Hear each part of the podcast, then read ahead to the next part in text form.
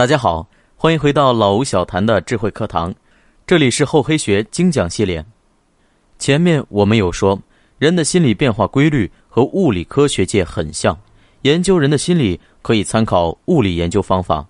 其实除了这一点以外，物理研究和佛家思想有很多也是相似的，比如佛家有句真言：“真佛法身，应物现行。”自己的觉悟水平到了，那么一切都可以以心所见，洞见一切，这就很像物理领域里的磁电感应现象。《楞严经·如来藏》中也说：“本性圆融，周遍法界，自然万物相融相生，本来固有的性质之间相互圆融，互不障碍。这个现象遍布整个宇宙，磁电中的现象亦包含其中。”佛还说。不生不灭，不增不减，也对应了物理学中的能量守恒。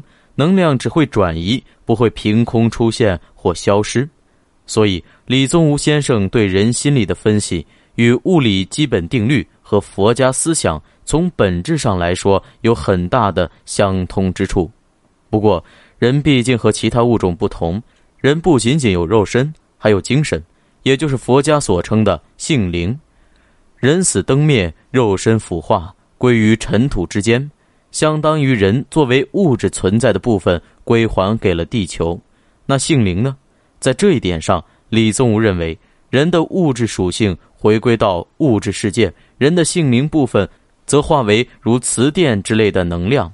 即使人死了，但肉身与性灵都转化为了宇宙之中各自对应的部分，因为物质不灭。能量不灭，这样才算说得通。所以这就又与道家思想呼应上了。正如庄子说的：“天地与我共生，万物与我为一”，就是这个道理。不仅在这一点，就连人性之根本属性这个问题上，三家的理念也是相通的。前面说，李宗吾认为人性如流水之说，其可东可西，可上可下，不垢不净，不生不灭，不增不减。无边际，无古今，无内外之别。其实老子也是一样，常常用水做比喻，来阐述什么是道。佛教学说当中亦是如此。所以一边研读厚黑学，一边参悟老庄之道和佛门禅机，就会觉得处处呼应，很多疑惑也就迎刃而解了。那么现在，我们综合起各家各派学说，再一起看。佛家的真佛法身应物现形，正如物理学里的磁电感应；如来藏的本性圆融，周遍法界，又涵盖了磁电中和现象。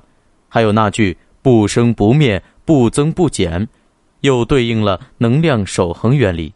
这一守恒又应了道家老子所说的：“天地与我共生，万物与我为一。”李宗吾又说了。心理依力学规律而变化，性灵由磁电转变而来。